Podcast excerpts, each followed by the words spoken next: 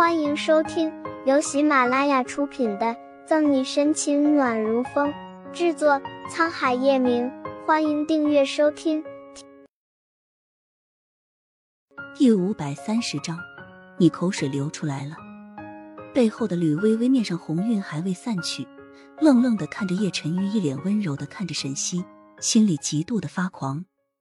完美无缺的脸部线条勾勒出叶晨玉俊美的脸庞。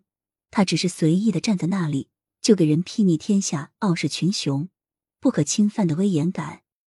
沈西原本坐了一晚上车才到的地方，叶晨玉两个小时就到了。啊呵呵呵，你你来了。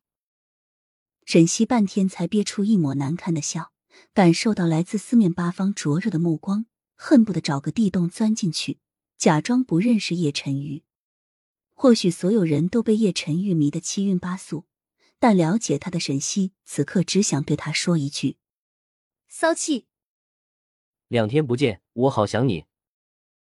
叶晨玉轻轻抚摸着沈西脸庞，不顾在场的人说着情话：“两天不见，我好想你。”啪嗒啪嗒，一地的心碎声。如果眼神可以杀人，沈西不知道自己都得死多少次了。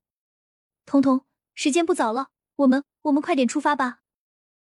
对叶晨玉的突如其来打的措手不及，沈西只想赶紧离开，奈何被彤彤一眨不眨的盯着叶晨玉，哪里还听得见沈西的话？彤彤，情急之下，沈西用力推了推被彤彤。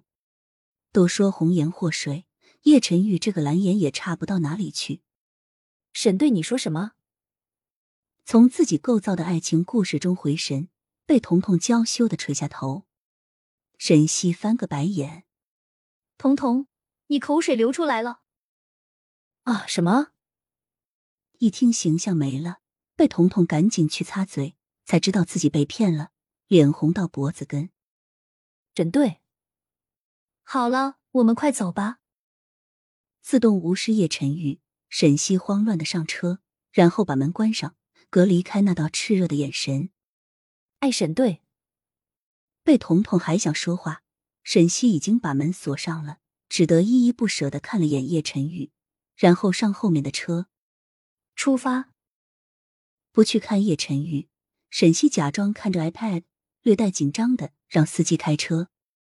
望着离开的小女人，叶晨玉眉梢微挑，红眸里有无奈也有宠溺。本来想给这女人一个惊喜，现在看来变成惊吓了。没有迟疑。叶晨玉转身上了后面的车，不好意思，借坐一下。没没事。被彤彤受宠若惊，急忙摆手，完全忘记警局的组织纪律是什么了。几辆警车沿着山间小道有条不紊的行驶，沈西紊乱的心跳还没有平静下来，车便停在了山下。放眼望去，群山连绵，参天古树枝繁叶茂。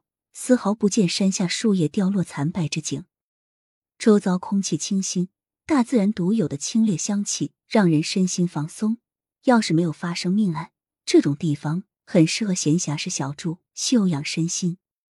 沈西坐在指挥车内，耳机里传来电流细微的刺拉声，他微微偏过头，透过车窗看着外头的景色。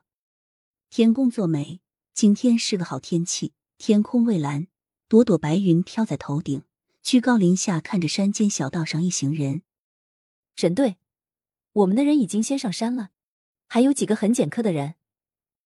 贝彤彤走到指挥车前，沈西把车门打开，静静听他简单介绍完情况，才侧过头看着被人为拨开的一条山路，隐隐约约能看到几个穿着制服的人艰难前行。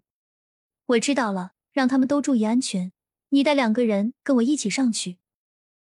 沈西收回视线，面色沉静，抬手按揽耳麦，从指挥车内出来。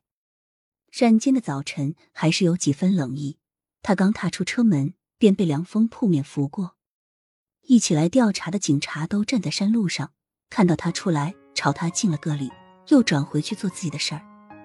山上情况不明，山路也不好走，不如沈队留下来，我带人过去，有什么事儿第一时间跟你汇报。被彤彤看沈西真有一副要上山的架势，连忙劝阻。本集结束了，不要走开，精彩马上回来。